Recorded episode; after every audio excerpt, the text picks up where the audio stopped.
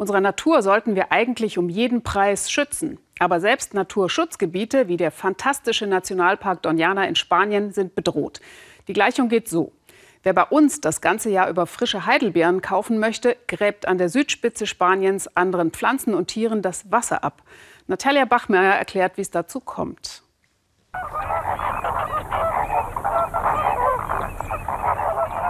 Im Frühjahr, in der Brutzeit, kommt man ihnen besonders nahe den Flamingos, den Schwarzmilanen und Seeadlern, den Sichlern und Löfflern und den Wildschweinen.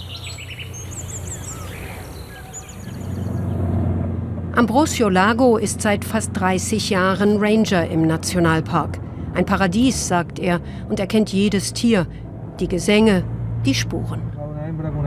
Das hier waren eine Hirschkuh und ihr Junges. Hier kommen jede Menge Tiere durch. Sie gehen von den Feuchtgebieten zum Meer und zurück. Füchse, Wildschweine, Hirsche.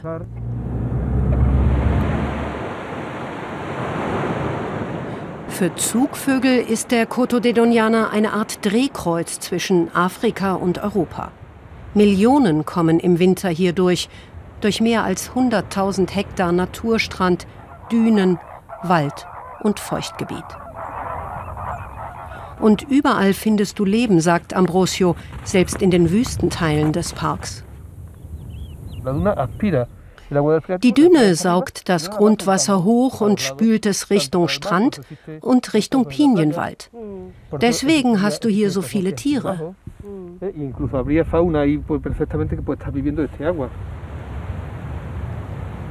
Der Doñana braucht Grundwasser, aber es wird ihm buchstäblich abgegraben. Denn direkt nebenan wachsen unter Plastikplanen hektarweise Himbeeren, Erdbeeren, Heidelbeeren. Der Umweltschützer Juan Romero beobachtet den Wildwuchs seit Jahrzehnten.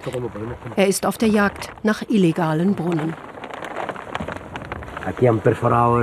Hier haben sie ganz tief in den Boden gebohrt, Elektrik und eine Pumpe eingebaut. Das ist alles Grundwasser vom Doñana. Diese Brunnen sind illegal.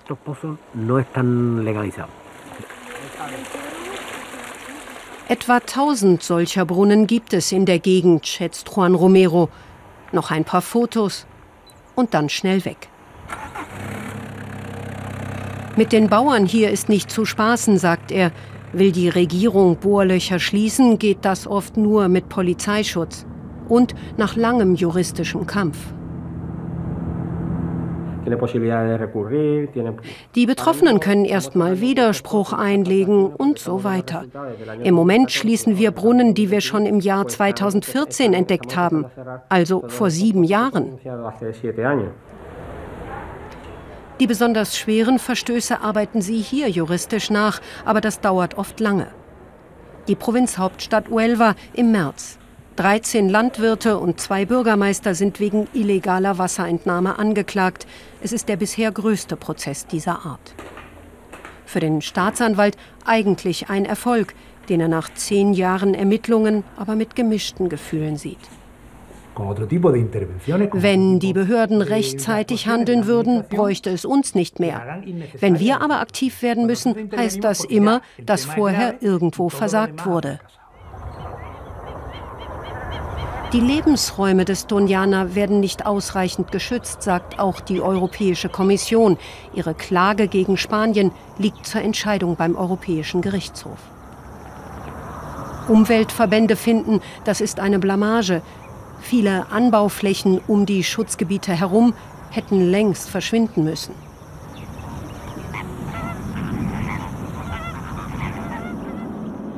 Europas Obstgarten.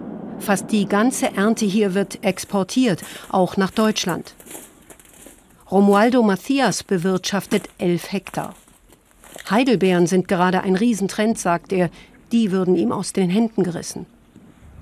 Er hat Hunderttausende Euro in Bewässerungstechnologie investiert und spart bis zu 40 Prozent Wasser ein. Aber Anbauflächen reduzieren, wie soll das gehen, wenn die Nachfrage ständig steigt? Wir können nicht von heute auf morgen unsere Fincas schließen oder ab morgen kein Wasser mehr verbrauchen. Wir haben Kredite, Hypotheken, hohe Kosten. Und als Unternehmer Verantwortung. Hiervon leben total viele Menschen.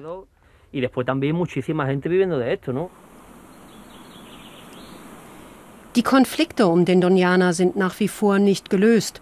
Und das Grundwasser sinkt weiter jedes Jahr ein Stück mehr. Mein Park ist aber ein absolut einzigartiger Ort, sagt Ambrosio Lago, der Ranger. Ich habe den schönsten Job der Welt und am liebsten hätte ich, wenn noch meine Enkel hier arbeiten könnten.